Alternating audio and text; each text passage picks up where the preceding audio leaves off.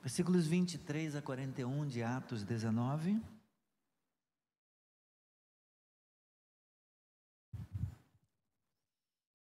O tumulto em Éfeso. Qual o interesse de Lucas compartilhar com a gente um tumulto, uma confusão que aconteceu lá? O que será que ele ele intenta contar para a gente? O que que ele, por que que ele gastou o tempo para registrar isso? Uma confusão, um tumulto lá na cidade. Diz assim: por esse tempo houve grande tumulto em Éfeso por causa do caminho. Pois um ourives chamado Demétrio, que fazia modelos de prata do templo de Diana e que dava muito lucro aos artífices, convocando-os juntamente com outros do mesmo ofício, disse-lhes: Senhores, vocês sabem que a nossa prosperidade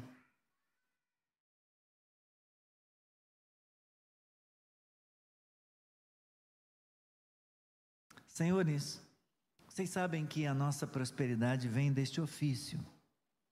E agora vocês estão vendo e ouvindo que não só em Éfeso, mas em quase toda a província da Ásia, este Paulo tem persuadido e desencaminhado muita gente, afirmando que os deuses feitos por mãos humanas não são deuses de verdade. Não somente há o perigo de que o nosso negócio caia em descrédito, como também de que o próprio templo da grande deusa Diana seja considerado sem valor e que até venha a ser destruída a majestade daquela que toda a província da Ásia e o mundo adoram. Ouvindo isto, ficaram furiosos e começaram a gritar: Grande é a Diana dos Efésios. A confusão se espalhou pela cidade e todos juntos foram correndo para o teatro, arrastando consigo os macedônios Gaio e Aristarco, companheiros de Paulo. Quando Paulo quis apresentar-se ao povo, os discípulos não o permitiram. Também algumas autoridades da província, que eram amigos de Paulo, mandaram um recado pedindo que ele não se arriscasse indo ao teatro. Uns, pois, gritavam de uma forma, outros de outra, porque a assembleia tinha virado uma confusão. E na sua maior parte, nem sabiam por que motivo estavam reunidos. Então tiraram Alexandre do meio da multidão e os judeus o empurraram para a frente. Este, acenando com a mão, queria falar ao povo. Quando, porém, reconheceram que ele era judeu, todos, a uma voz, gritaram durante quase duas horas: Grande é a Diana dos Efésios, grande é a Diana dos Efésios, grande é a Diana dos Efésios. Imagina isso, duas horas. O escrivão da cidade, tendo apaziguado o povo, disse: Senhores Efésios, quem não sabe que a cidade de Éfeso é a guardiã do templo da grande Diana e da imagem que caiu do céu? Ora, não podendo isto ser contestado, convém que vocês se mantenham calmos e não façam nada de forma precipitada. Porque estes homens que vocês trouxeram para cá não profanaram o templo, nem blasfemam contra a nossa deusa. Portanto, se Demétrio e os artífices que o, o acompanham têm alguma queixa contra alguém, saibam que existem os tribunais e os procônsules que se acusem uns aos outros ali. Mas se vocês estão pleiteando alguma outra coisa, isso será decidido em assembleia regular, porque também corremos o risco de sermos hoje acusados de revolta, não havendo motivo algum que possamos alegar para justificar este ajuntamento. E havendo dito isto, solveu a Assembleia. Amém.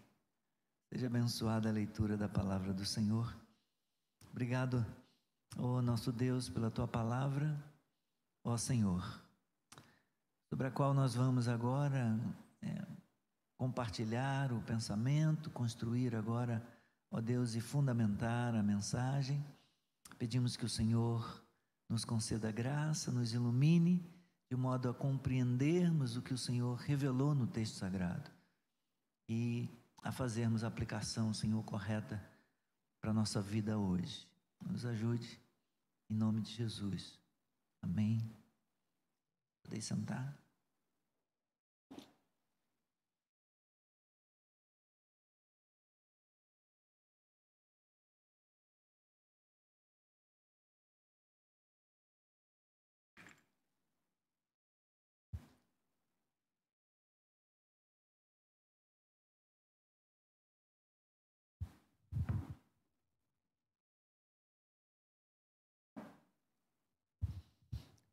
Lembrar algumas coisas que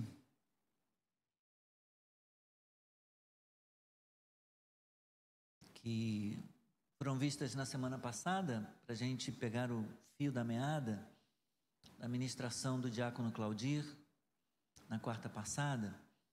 No início do capítulo 19, versículos 1 a 10, Paulo chega a Éfeso e inicia um período muito produtivo do seu ministério. E vemos, irmãos, que Paulo fez muito mais do que apenas entregar folheto. Lamentavelmente, o evangelismo contemporâneo nosso é, se resumiu a distribuição de folhetos. Quando muito, distribuição de folhetos. Paulo fez muito mais do que apenas entregar um folheto num encontro relâmpago, fortuito. Muitas vezes, sequer o evangelista olha no olho da pessoa. Às vezes é aquela coisa meio tipo santinho de política, né, de eleição, em ano eleitoral. Né, você desfolha um, vários ali e sai aleatoriamente entregando para o primeiro passar na sua frente, sem se importar quem, sem se importar como está aquele coração, qual a necessidade daquela pessoa. Então, Paulo, Paulo começa um projeto de evangelização, de proclamação do Evangelho, é, mas completamente diferente do que nós temos praticado, do que nós temos presenciado. Foi muito além, como eu disse, mais do que apenas entregar um folheto ou mais do que apenas convidar pessoas para a igreja. Paulo gastou tempo com as pessoas, falando com ousadia, discutindo e como disse Lucas, Lucas usa vários verbos para afirmar ou para é, para nos comunicar o trabalho de Paulo. Né? É, persuadindo, falando com ousadia, discutindo e persuadindo a respeito do reino de Deus. É, no capítulo 19, no versículo 8, fala disso. Durante três meses,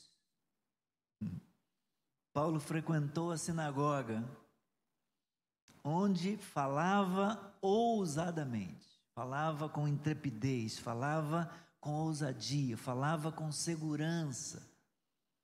Muitas vezes hoje a gente nem tem segurança para falar e por isso a gente não fala. ah, eu não sei fazer evangelismo pessoal, pastor. Mas não sabe por quê?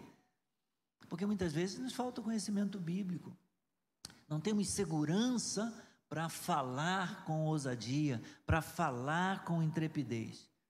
Paulo, então, por três meses, denota tempo, né? Denota tempo. Não é encontro fortuito, casual. Não é aquela coisa, passei por alguém, esbarrei, entreguei um folheto, aproveitei saquei o folheto, está aqui. Três meses ele voltou a se encontrar com as pessoas. E aí, tudo bem? Como é que você está? Vamos lá, vamos abrir o texto, vamos tirar aquela dúvida. Falando a respeito do reino de Deus. Obviamente, para ele falar a respeito do reino de, do reino de Deus, ele foi, foi para o Antigo Testamento, que nós conhecemos como Antigo Testamento, que já anunciava a vinda do, de Jesus, do Filho de Deus, do Rei Messias. Ele vai lá para o Antigo Testamento e proclama e anuncia Jesus o Rei, e anuncia a chegada do reino de Deus, a vinda do reino de Deus. Então, ele trabalhou três meses na sinagoga e, na sequência, no, no versículo 9, a parte C, a parte final do versículo 9 e o versículo 10, mais dois anos num colégio. Uma vez que algumas pessoas rejeitaram a pregação dele ali na sinagoga, então ele sai dali, aluga uma escola, talvez um, um teatro, e, e ele vai para lá e fica dois anos pregando na escola de Tirano. Paulo usa em Éfeso, meus irmãos, o mesmo método de evangelismo que ele usou em Corinto. Primeiro ele vai na sinagoga e ele prega para os judeus, e havendo então rejeição da parte de alguns, ele se dirige na direção dos gentios dialogando diariamente na escola de Tirano, ensejando o que diz Lucas, a que todos os habitantes da província da Ásia ouvissem a palavra do Senhor, tanto judeus como gregos. O testemunho que nós vamos ter de Demétrio é que Paulo estava sendo bem sucedido no seu evangelismo. Paulo estava conseguindo persuadir as pessoas, era propósito dele fazer isso. Por isso ele falava com autoridade, diz o versículo 8, falava com ousadia, discutindo e persuadindo a respeito do reino de Deus, e as pessoas iam sendo transformadas, as pessoas iam crendo em Jesus Cristo, se rendendo a Cristo. Estava causando um estrago tremendo na religiosidade das pessoas daquela cidade de Éfeso, como a gente viu aí o Demétrio falar no versículo 26. Este Paulo tem persuadido e desencaminhado muita gente da religião oficial, da idolatria reinante na, na cidade de Éfeso, é, causando prejuízos, né? causando um impacto grande. E aconteceu em Éfeso o que também havia acontecido em Corinto os judeus rejeitaram as boas novas. Até aqui nada de novo, a gente está acostumado a ver isso em Atos, né? Até chegar aqui no capítulo 19, nós já passamos por isso muitas vezes. E temos visto como Deus usava os apóstolos, como Deus usou os apóstolos e usou a igreja, não somente os apóstolos, não somente os presbíteros e evangelistas, mas a membresia da igreja, pessoas comuns que foram cheias do Espírito Santo, lá na descida do Espírito Santo em Atos 2, Deus começou a usar pessoas, Deus começou a derramar o Espírito de poder e dons espirituais, jovens profetizando, a gente já viu, já deu destaque a isso aqui. Diáconos como Felipe, saindo pelas cidades, pregando, ganhando multidões de, de pessoas, samaritanos, para o Evangelho. Deus, portanto, capacitando a igreja, capacitando os crentes, capacitando a liderança pelo Espírito Santo para testemunharem na pregação da palavra e também no seu testemunho, potencializando, energizando-os, né, que é o termo usado lá é, é, que depois a gente vai conhecer em Coríntios, falando dos dons, e Romanos, energemata, falando dessa energização do poder do Espírito Santo na vida dos, dos cristãos. E milhares de pessoas. Lucas começa falando de milhares, depois ele passa a usar multidões. Multidões de pessoas se convertendo ao cristianismo se convertendo ao caminho. Na narrativa aqui, Lucas identifica como o caminho.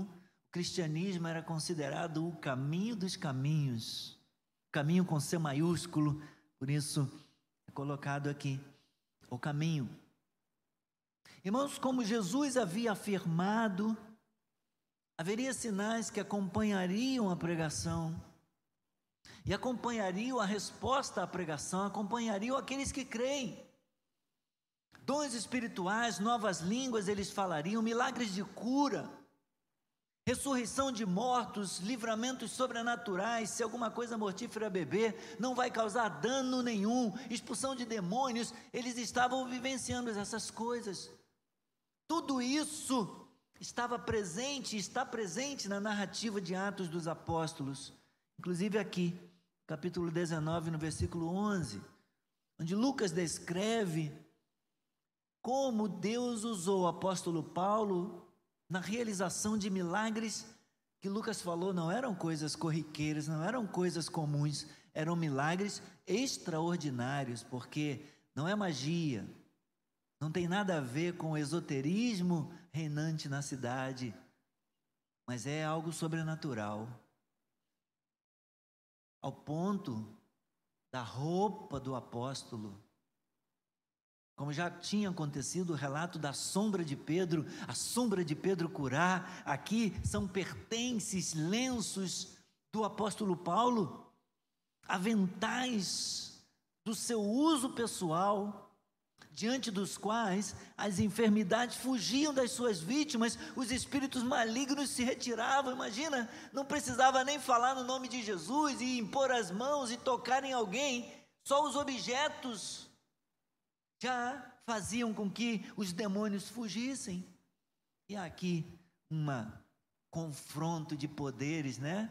Os poderes das trevas representados aqui na, nos filhos de Seva, que vão tentar usar o nome de Jesus e vão ficar envergonhados.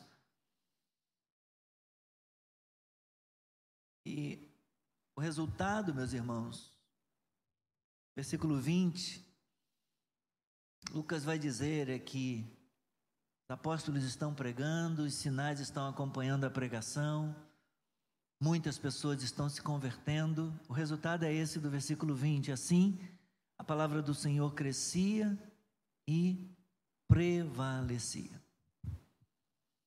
Em seguida, Lucas vai é, descrever aí, vai falar dos planos de Paulo para o futuro. Paulo planejava ir a Jerusalém, passando pela Macedônia e a Caia, embora é, não seja dito aqui por que ele seguiu esse caminho, um caminho muito difícil, longo. Por que, que ele teria feito esse, esse caminho? E o contexto, a gente tem a oportunidade de descobrir que o propósito é que ele foi levantando donativos para ajudar os pobres, os pobres em Jerusalém. Ele vai arrecadar ofertas, ele vai arrecadar donativos, ele aproveita a viagem para fazer isso. Mas, pelo próprio contexto da palavra, embora seja dito que o plano dele era ir a Jerusalém, ele envia dois cooperadores na frente, Timóteo e Erasto. Ele permanece ainda algum tempo na província da Ásia, mas a intenção de Paulo era ir a Roma. Como é que a gente pode ver isso? Lá em Romanos, no capítulo 1, versículo 13,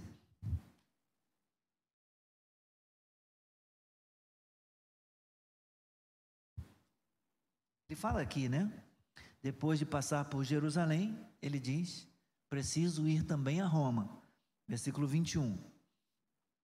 É, Romanos 1, versículo 13.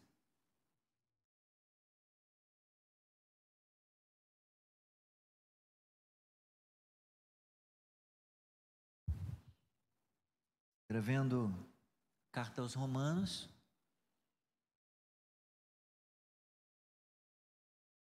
ele fala disso, desse propósito lá, desse plano que ele tinha. Quero que vocês saibam, irmãos, que muitas vezes me propus ir visitá-los, no que tenho sido até agora impedido, para conseguir algum fruto igualmente entre vocês, assim como também tenho conseguido entre os outros gentios. Eu sou devedor tanto a gregos como a bárbaros, tanto a sábios como a insensatos. Por isso, quanto a mim, estou pronto a anunciar o Evangelho também a vocês que estão em Roma. O desejo dele era já muito antigo de fazer a viagem, né, de ir a Roma. E Atos, então, Lucas conta para gente quando que começou né, esse desejo. Ele vai a Jerusalém, mas a vontade dele, como ele diz, o propósito dele, eu preciso ir a Roma. Ele está aguardando essa oportunidade. E ele confessa isso quando escreve a carta lá. Eu me propus muitas vezes de vir aqui para compartilhar o Evangelho com vocês. Muito bem. É, a pregação do Evangelho em Roma é o alvo da narrativa ao qual a narrativa de Lucas está se dirigindo. Paulo deseja pregar o Evangelho em Roma. Ele quer chegar naquele lugar. Depois a gente vai descobrir que era vontade dele ir à Espanha também, não só, não apenas a Roma, mas no extremo, no outro extremo é, do Ocidente, no caso na Europa, era chegar também, também a Roma. Bom, chegamos então ao nosso texto de hoje, Atos 19, 23 a 41, em que Lucas traz para a gente, irmãos, um, uma narrativa, um relato detalhado da confusão, do tumulto que esse Demétrio, um artesão que trabalhava é, com prata, instigou e que, graças à intervenção divina, graças à ação soberana de Deus, o escrivão da cidade conseguiu contornar, conseguiu controlar com habilidade.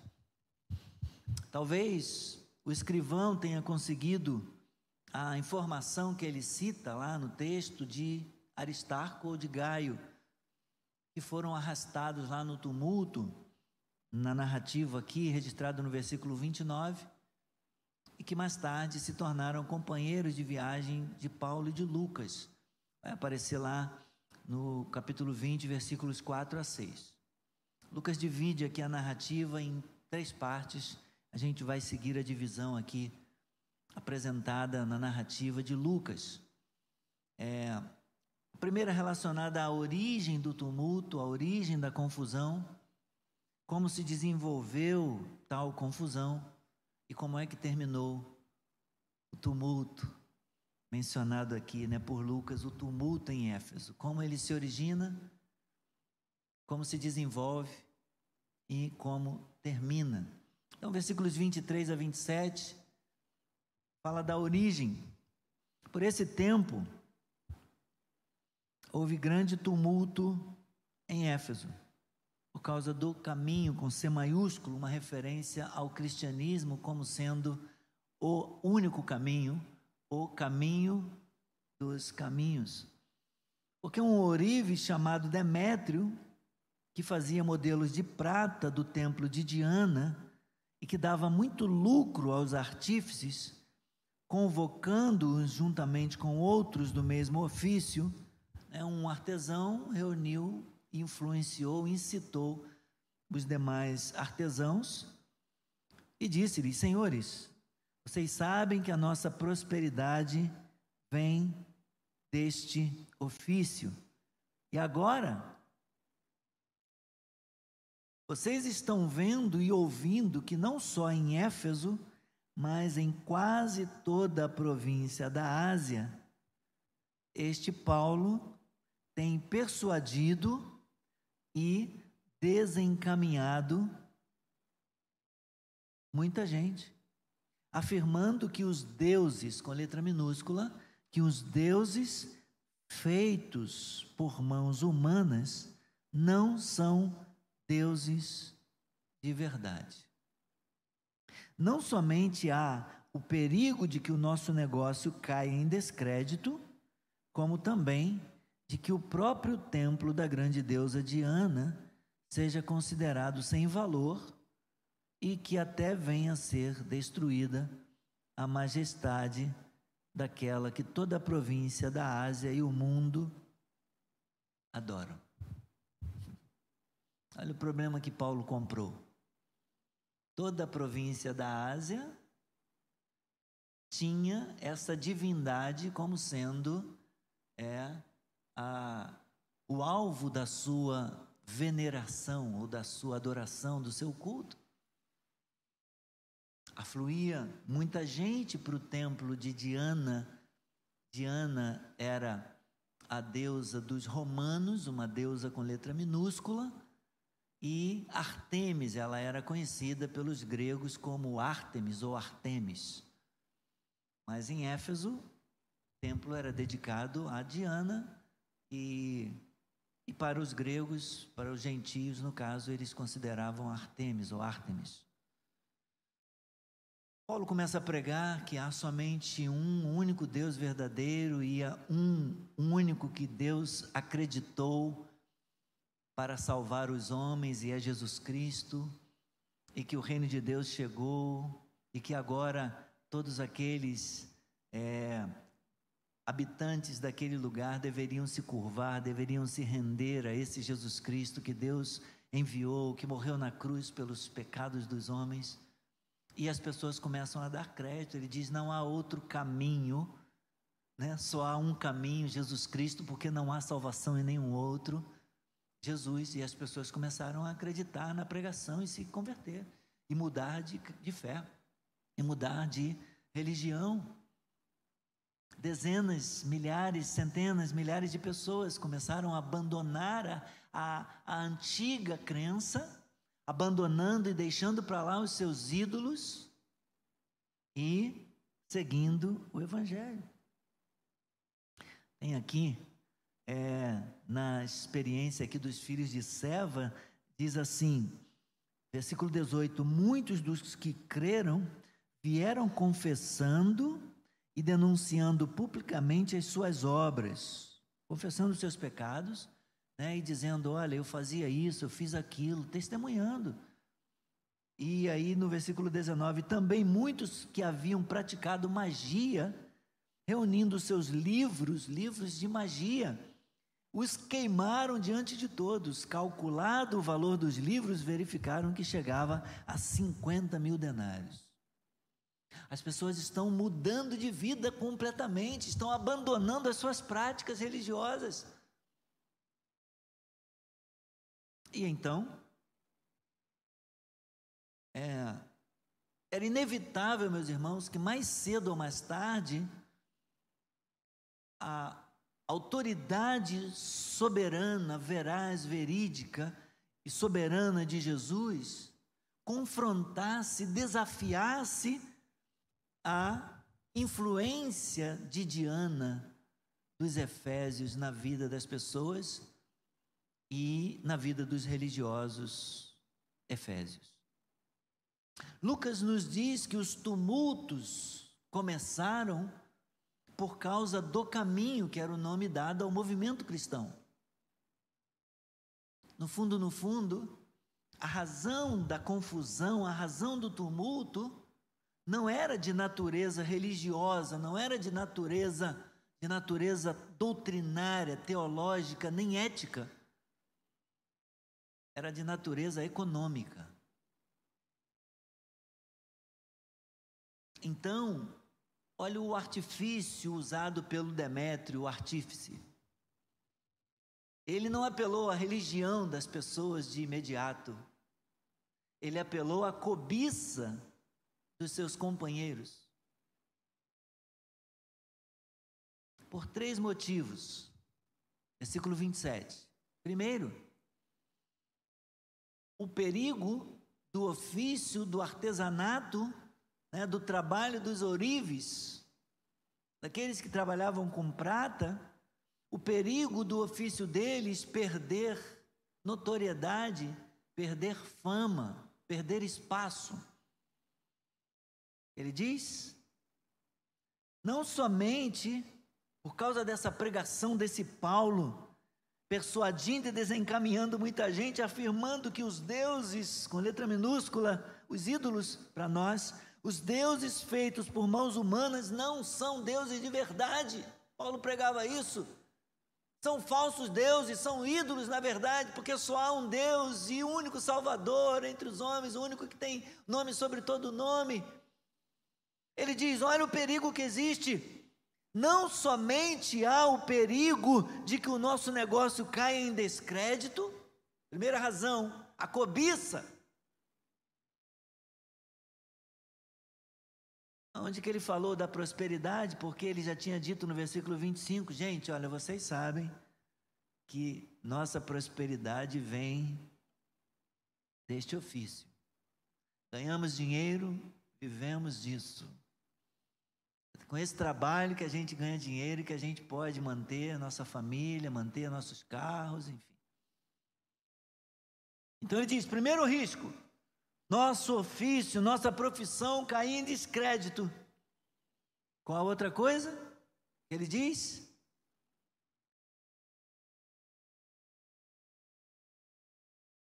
não apenas o descrédito da profissão,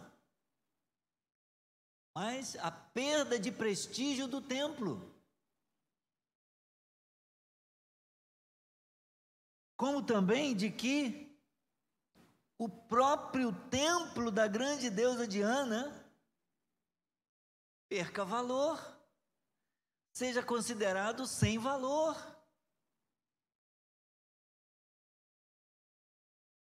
O que mais? A majestade daquela que toda a província da Ásia e o mundo adoram, Diana, seja destruída.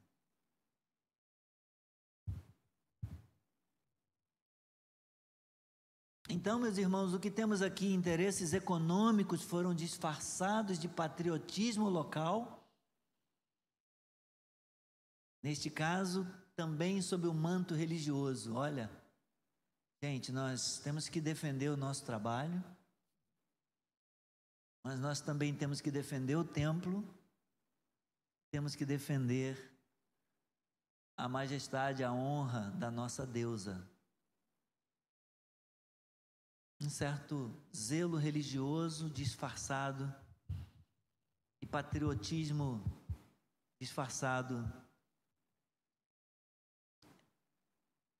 é atrás de interesses econômicos.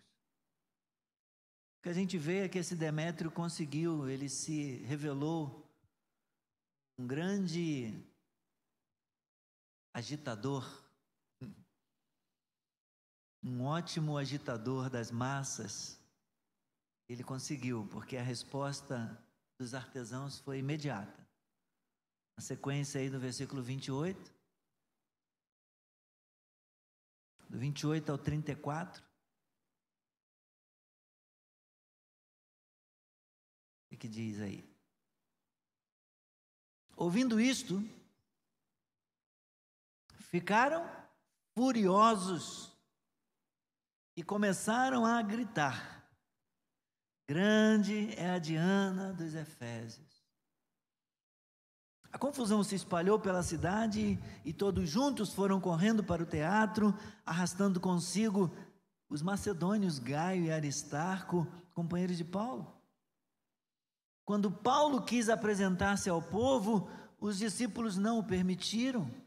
Também algumas autoridades da província, que eram amigos de Paulo, mandaram um recado pedindo que ele não se arriscasse indo ao teatro Uns, pois, gritavam de uma forma, outros gritavam de outra, porque a assembleia tinha virado uma confusão. Parecia até encontro político, manifestação política. E ele prossegue depois de confusão, dizendo: E na sua maior parte, parece até que eles estavam lá por causa de pão e mortadela. Parece que eles estavam lá em troca de sanduíche, como muitas vezes eu trabalhei em campanha apenas em troca de sanduíche.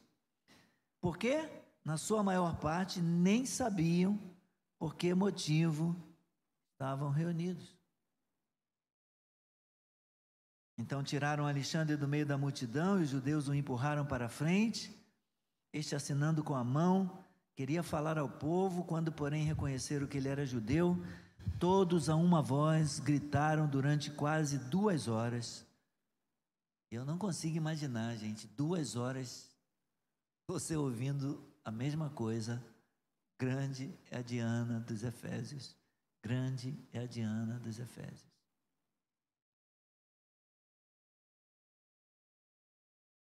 que Lucas mostra aqui no desenvolvimento dessa confusão, desse tumulto, ele mostra uma moldura aqui. Onde ele quer destacar que a histeria começa e termina nesta sessão. Histeria. Porque grande a Diana dos Efésios aparece no versículo 28, grande a Diana dos Efésios aparece no versículo 34, nessa sessão aqui, do primeiro ao último versículo. As pessoas estão gritando, as pessoas estão histéricas, repetindo isso, apenas isso. Grande é a Diana dos Efésios. No meio da histeria, meus irmãos, e da confusão generalizada, alguns discípulos que eram autoridades lá da província da Ásia e que eram amigos de Paulo, eu não sei se alguém tem uma tradução que cita o nome desse, dessas autoridades, eles são chamados de asiarcas, não sei se aparece alguém aí para alguém essa tradução. Esses asiarcas, essas autoridades lá da província da Ásia, que eram amigos de Paulo, eles julgam que não era seguro que Paulo aparecesse, comparecesse lá no teatro, que fosse na assembleia. No versículo 31 eles dizem isso. Também algumas autoridades da província, que eram amigos de Paulo, mandaram um recado pedindo que ele não se arriscasse indo ao teatro. Por causa da confusão, e eles consideravam muito arriscado que Paulo fosse lá. E preste atenção no versículo 32: confusão e histeria, sem justificativa, sem razão de ser, sem sentido, sem uma razão plausível, como muitas vezes se mostram as discussões políticas. Pessoas que vão para uma manifestação são convocadas pela internet e depois você chega lá, por que, que você está aqui? Eu falei, não sei, eu fui chamado. Não sei, disseram para eu vir, eu vim. Mas você defende o quê? Não sei. Qual a razão dessa, dessa, dessa reunião aqui, dessa manifestação? Não sei.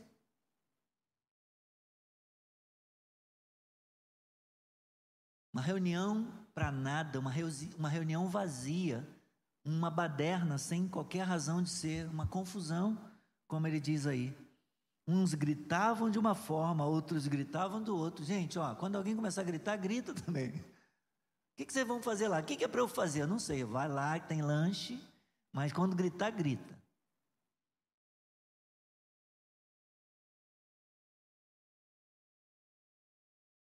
Porque, na verdade, os pagãos não tinham nada que dizer contra Paulo. Não tinham nada que dizer contra o cristianismo, meus irmãos. Sendo assim, a única coisa que eles podiam fazer contra Paulo e os cristãos era gritar até ficar rouco.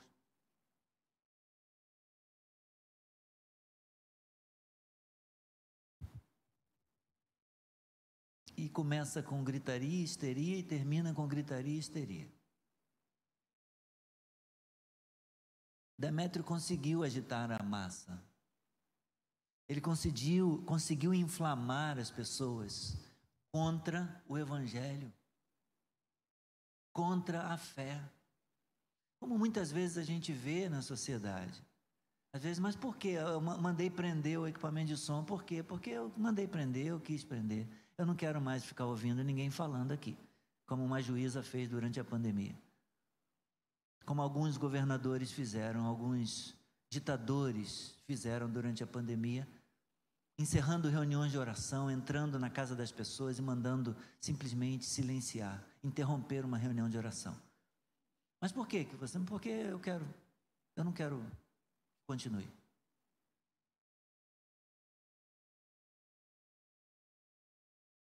Versículo 35 ao versículo 41, Lucas mostra como, como é que terminou o tumulto. Como que acabou aquela confusão, aquela histeria.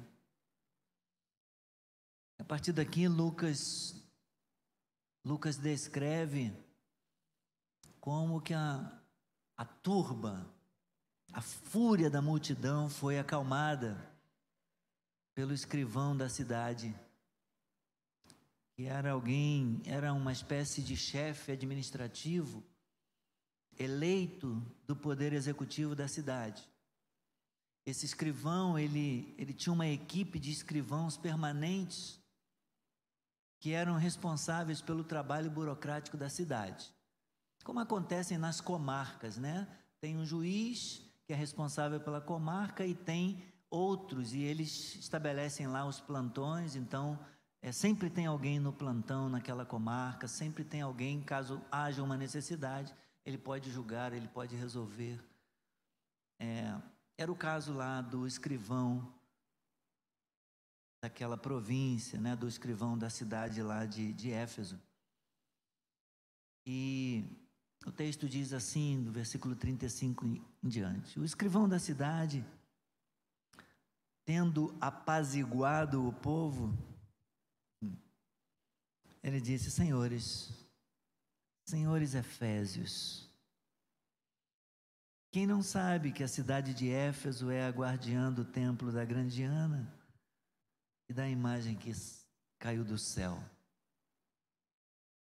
Seria semelhante hoje a dizer, gente, quem não sabe que a cidade de Aparecida do Norte é a guardiã do templo é, da padroeira, que tem a sua imagem que foi encontrada, né, que o pescador encontrou, né, no rio, na, na margem do rio seria semelhante, uma história semelhante para dizer: é, não traz ameaça nenhuma a pregação dessa gente. Esse, esse Demétrio, não, esse escrivão, ele demonstrou ser alguém muito inteligente e com grande habilidade para controlar o povo. Ele menciona quatro pontos aqui. Primeiro, ele descreve que a cidade de Éfeso é a guardiã do templo de Diana e da sua imagem. E uma vez que isso não há como negar, ninguém tem como negar que Éfeso, que a cidade de Éfeso seja a guardiã do templo de Diana e da sua imagem. Ninguém pode contradizer isso. E sendo assim, o culto de Diana não corre nenhum perigo. Versículos 35 e 36 ele fala disso. Senhores, Efésios, quem não sabe que a cidade de Éfeso é a guardiã do templo da grande Ana e da imagem que caiu do céu? Ora, não podendo isso ser contestado, uma vez que ninguém pode contestar isso, convém que vocês mantenham a calma e não hajam com precipitação. Não façam nada de forma precipitada. Primeira coisa, o primeiro ponto que ele usa na sua argumentação. Em segundo lugar, ele se refere a Aristarco e Gaio, muito provavelmente ele conversou com eles. Ele diz: Olha, esses homens e foram arrastados, lá no versículo 29, né, arrastaram consigo a, a confusão que se espalhou pela cidade, eles arrastaram Gaio e Aristarco, companheiros de Paulo, foram arrastados pela turba, né, uma multidão seguindo lá para o tal do teatro, onde a assembleia iria acontecer, lançaram mão dos dois disseram, oh, são amigos dele, traz, vamos levar eles para lá. Então ele diz: Olha, esses homens, estes homens que vocês trouxeram para cá, não profanaram o templo, nem blasfemaram contra a nossa a nossa deusa. Sendo assim, eles são inocentes. É a defesa que, que o escrivão faz de Gaio e Aristarco no versículo 37. Terceiro lugar, terceiro ponto, Ele vai dizer que Demétrio e os seus colegas artesãos, aquele grupo de artesãos, né? Associação dos Artesãos de Éfeso, não sei como é que ficaria essa sigla, a, a arte, a Artef, Associação dos Artesãos de Éfeso. Ele vai dizer que eles conhecem os processos legais. E se tem alguma queixa pessoal, eles devem levar para o procônsul ou para os procônsules. Mas se o caso deles fosse mais sério de interesse público, então eles deveriam levar a uma assembleia legal, que tinha suas reuniões oficiais regulares três vezes por mês, quando o Demos, o conselho da cidade, se reunia. Versículos 38 a 39. Ele diz aí: portanto, se Demétrio e os artífices que o acompanham têm alguma queixa contra alguém, saibam que existem os tribunais próprios e os procônsules, que se acusem uns aos outros.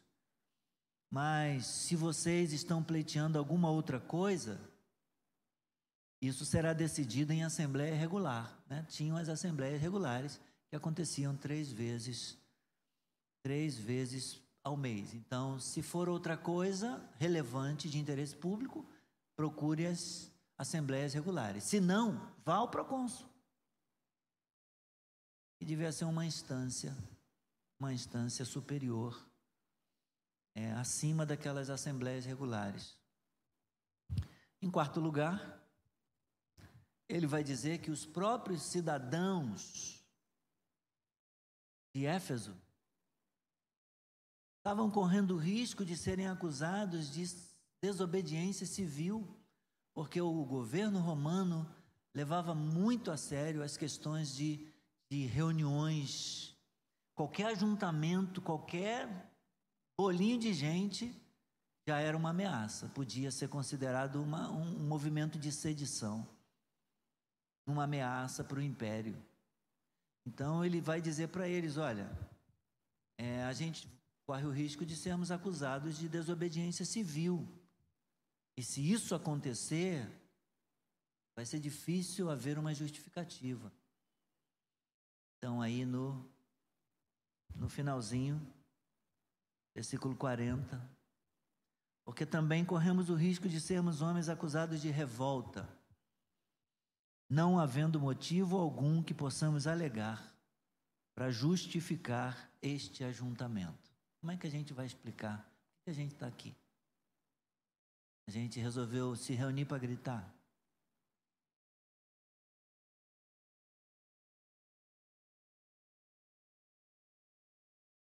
E havendo isso, se dissolveu a assembleia.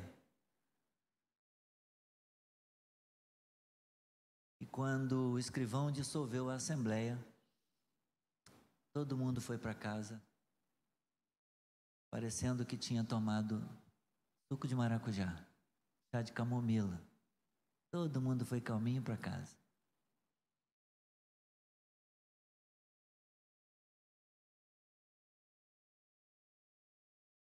Cada um desses argumentos era irrefutável. E os quatro argumentos juntos eram decisivos. Ninguém tinha como contradizer a fala do, do escrivão. Eu me preparo para concluir, irmãos. Comecei dizendo, né? Por que que Lucas Lucas gasta tempo para falar de um tumulto? Vai gastar um tempo para escrever, para trazer uma narrativa de uma confusão que nem chegou a causar prisão de Paulo. Paulo ficou lá guardado, protegido. Por quê? Qual a intenção? É possível que o propósito de Lucas ao contar esse incidente fosse apologético, em defesa da fé ou mesmo político. Talvez Lucas quisesse mostrar, eu acredito nisso, que Roma não teria nenhuma acusação contra o cristianismo de modo geral, ou contra Paulo em particular. Em Corinto, o procônsul Galho, quando acusaram é, os apóstolos, quando acusaram Paulo, procônsul Galho se recusou até mesmo a ouvir as acusações dos judeus. E agora em Éfeso, o escrivão deixou bem claro que a oposição era puramente emocional. Não tem razão de vocês estarem fazendo isso. É um mero capricho. É mimimi. Estão se achando ofendidinhos. É uma questão puramente emocional. E os cristãos são inocentes, e sendo inocentes, eles não precisam temer os processos legais constituídos contra eles. E assim, meus irmãos, Deus usou a imparcialidade de Gaio, Deus usou a amizade dos asiarcas, daquelas autoridades lá da província da Ásia, para aconselhar Paulo a não aparecer e usou o raciocínio do escrivão, a sabedoria dele, para dar liberdade para que o evangelho continuasse seu curso, continuasse o seu caminho triunfante, o seu curso vitorioso. A palavra de Deus, meus irmãos, continuará crescendo e prevalecendo. Deus usará o que for necessário. Sua soberania, Paulo certa vez disse que a palavra de Deus não está algemada, e de fato a palavra de Deus não está algemada. Nós, os pregadores, até podemos estar, mas a palavra de Deus nunca estará algemada, ela continuará crescendo e prevalecendo, conquistando, transformando os corações, porque essa palavra foi nos dada para transformação. Deus fará o que tiver que fazer. Deus fará o que for necessário na sua soberania para que o Evangelho avance, para que a agenda do reino de Deus avance, siga adiante e a igreja continue sempre caminhando, sempre caminhando, levando o Evangelho, levando a palavra de Deus, testemunhando da sua fé e das maravilhas de Deus. Como aplicação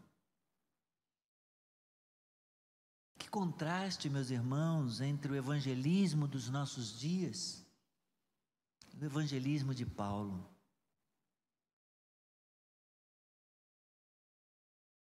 Muitas vezes o que vemos no máximo são as pessoas convidando outras para a igreja, sem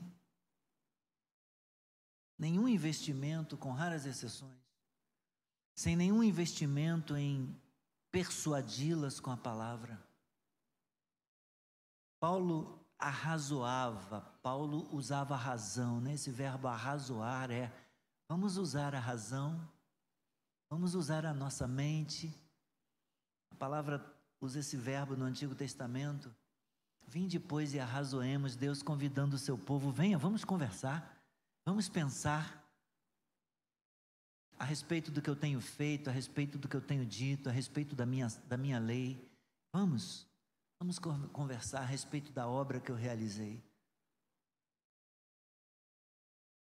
Paulo arrazoava com autoridade, com intrepidez, com ousadia, ensinando e tentando persuadir as pessoas à fé. Por que, que eu digo que Jesus é Deus e que não há outro? Por que, que eu digo que os ídolos não passam, as imagens não têm vida, têm boca e não falam, têm olhos e não veem, têm nariz e não cheiram? Por que, que eu falo isso? Mas eu falo de um Deus que é vivo, um Deus que falou antigamente, que falou no passado aos pais pelos profetas, que nos últimos dias falou pelo Filho e continua nos dias de hoje ainda nos falando pela Sua palavra. Esse Deus é um Deus vivo.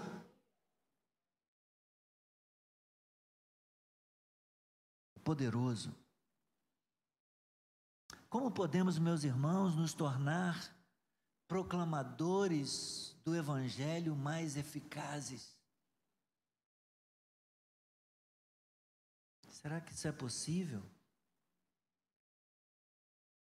Peça ao Senhor, ore ao Senhor, pedindo que Ele ajude você a se desenvolver como um mensageiro do Evangelho, um mensageiro da palavra, um mensageiro da verdade.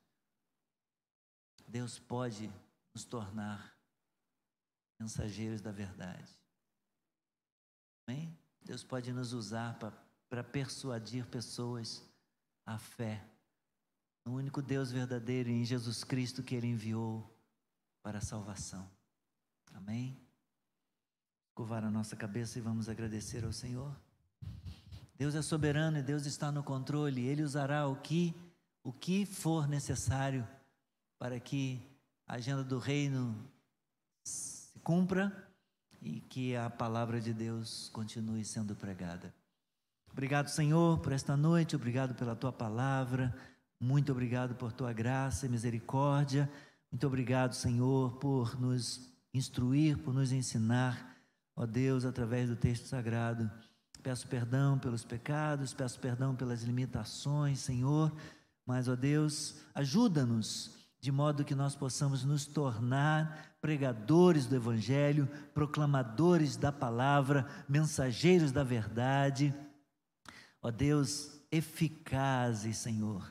Reveste-nos, conceda-nos graça, dá-nos esta ousadia e esta capacidade que tu deste, Senhor, ao apóstolo Paulo, para discorrer, instruir e persuadir as pessoas a respeito do reino de Deus, a respeito do Rei Jesus Cristo, o Senhor. Nós oramos em o nome dele. Amém. Amém. Estamos terminando aqui a transmissão da mensagem, a transmissão do culto. E eu quero me despedir de você, de você, desejando aí uma noite abençoada, que Deus possa falar ao seu coração, que Deus possa te ajudar se você fez esta oração, tornando você um mensageiro da verdade, um proclamador do Evangelho, em nome de Jesus. Um abraço, até sábado, no encontro da Escola Bíblica Infantil, ou domingo, 8 ou 18 horas. Paz, que Deus te abençoe rica e abundantemente.